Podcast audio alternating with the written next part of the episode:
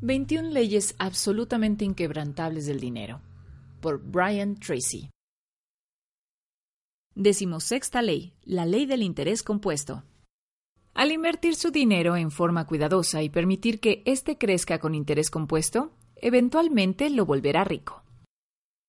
El interés compuesto es uno de los grandes milagros de la historia y economía humana. Albert Einstein lo descubrió como la fuerza más poderosa en nuestra sociedad. Cuando permite que más dinero se acumule con interés compuesto en un largo periodo de tiempo, incrementa más de lo que se pueda imaginar.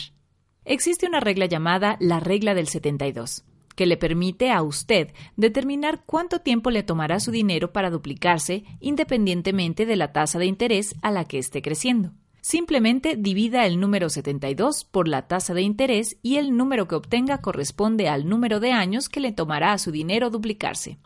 Por ejemplo, si está recibiendo 8% de interés en su inversión y divide el número 72 en 8, obtendrá el número 9. Esto significa que el dinero invertido en un interés de 8% tardará 9 años en duplicarse.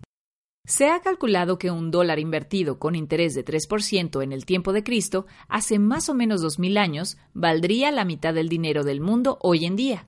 Si al dinero se le hubiera permitido crecer y duplicarse y después duplicarse de nuevo, y una vez más y otra, valdría billones de trillones de dólares hoy en día.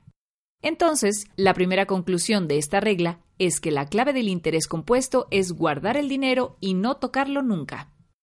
Una vez que empiece a acumular dinero y éste comience a crecer, nunca debe tocarlo o gastarlo por ninguna razón. Si lo hace, pierde el poder del interés compuesto y aunque solo gaste una pequeña cantidad hoy, perderá lo que podría ser una enorme fortuna más adelante.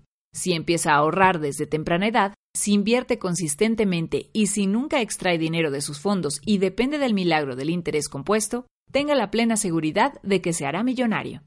Una persona promedio que se gana un sueldo promedio que invirtió 100 dólares por mes entre los 21 y los 65 y quien ganó a una tasa compuesta del 10% durante ese tiempo, se retiraría con un total de 1.118.000 dólares.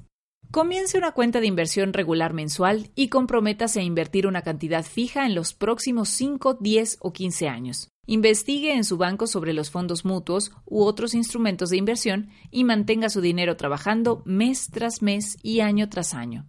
Plan de acción 1. ¿Tiene en este momento una cuenta de ahorros a la que contribuya con regularidad? ¿Sí o no? ¿Y por qué? Número 2. ¿Reserva un porcentaje de sus ingresos para invertir?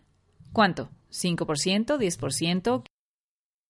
3. ¿Realiza inversiones en moneda local o piensa que es mejor poner su dinero en el exterior, donde no esté tan a su alcance? ¿En dónde lo hace? ¿Y por qué? 4.